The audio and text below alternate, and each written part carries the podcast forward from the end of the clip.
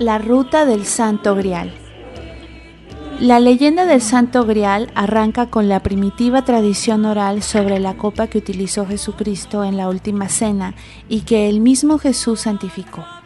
Quizá la misma copa que utilizó José de Arimetea para recoger la sangre de Cristo en el trance de la cruz. Sea cual fuere la verdadera historia de lo ocurrido, lo cierto es que la leyenda del Santo Grial, una copa mágica y milagrosa a la que se le atribuyen poderes extraordinarios, existe. Dicha creencia ha trascendido la historia y su existencia está ligada a los lugares donde estuvo ubicado el Santo Cáliz. El Grial de los Cátaros. El castillo cátaro de Montsegur es el lugar donde se inicia la ruta del Santo Grial, que desapareció en 1244 a consecuencia de un ataque del implacable inquisidor Simo de Montfort bajo las órdenes del Papa Gregorio IX contra los cátaros. Según la tradición, los religiosos heterodoxos del cristianismo poseían el tesoro cátaro, un tesoro espiritual y un tesoro material, el cual desapareció la noche del asalto al castillo de Montsegur en Francia el 16 de marzo de 1244. El tesoro al que llamaban Frasiata consistía en la Biblia cátara que utilizaban los bonhommes, los buenos hombres, en sus sermones, en unos sacos de monedas de oro y en el Santo Grial. Todo el tesoro desapareció aquella noche en la que fueron masacrados 215 cátaros en el Camp de Cremats. En realidad, fue escondido por los prefectos cátaros en unas cuevas cercanas. Más tarde cruzaron los Pirineos refugiándose en una localidad dentro de la corona catalano-aragonesa. Tiempo después, a finales del siglo XIII, el Santo Grial apareció en la gruta natural hecha por las aguas de San Juan de la Peña cerca de Jaca, en las tierras de Aragón donde permaneció escondido y venerado durante mucho tiempo como objeto de símbolo esotérico por los monjes anacoretas que vivían en el monasterio subterráneo.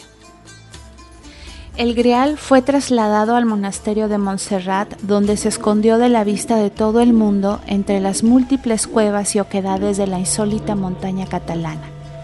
Significativamente, estos dos monasterios en 1809 fueron destruidos por orden de Napoleón Bonaparte buscando el Grial. Las tropas francesas, comandadas por el mariscal Jusset, destrozaron ambos lugares sin conseguir su objetivo.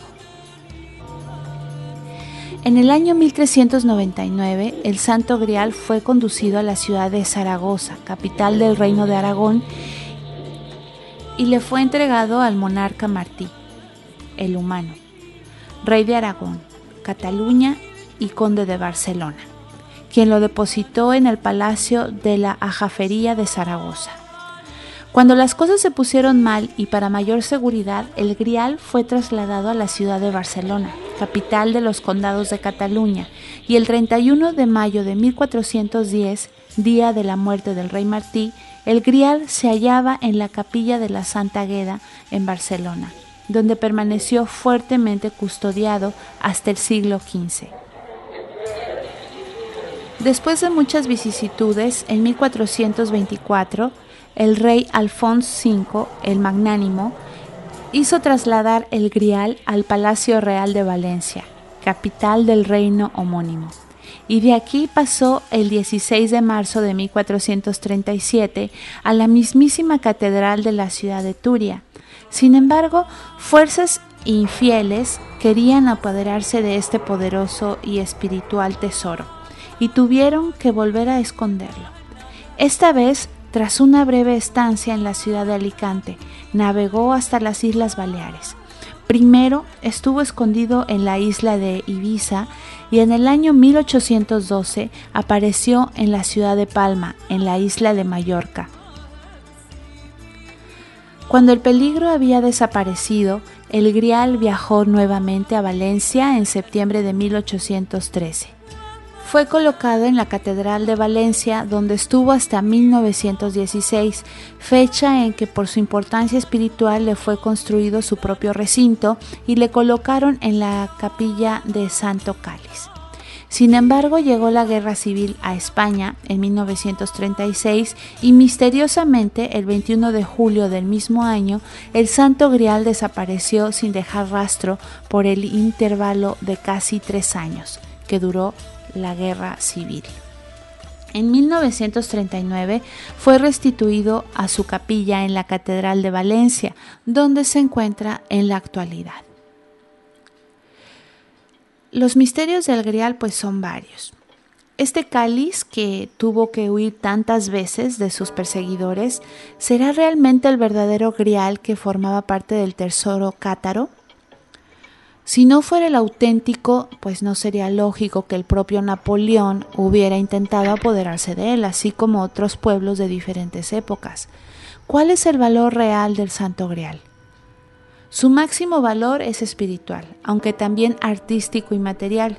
Físicamente el grial tiene un indudable valor, ya que está confeccionado con orfebrería bizantina. Es la copa hecha de una piedra preciosa llamada ágata. Tiene forma de ovoide y posee una inscripción árabe en la zona donde le falta una valiosa perla.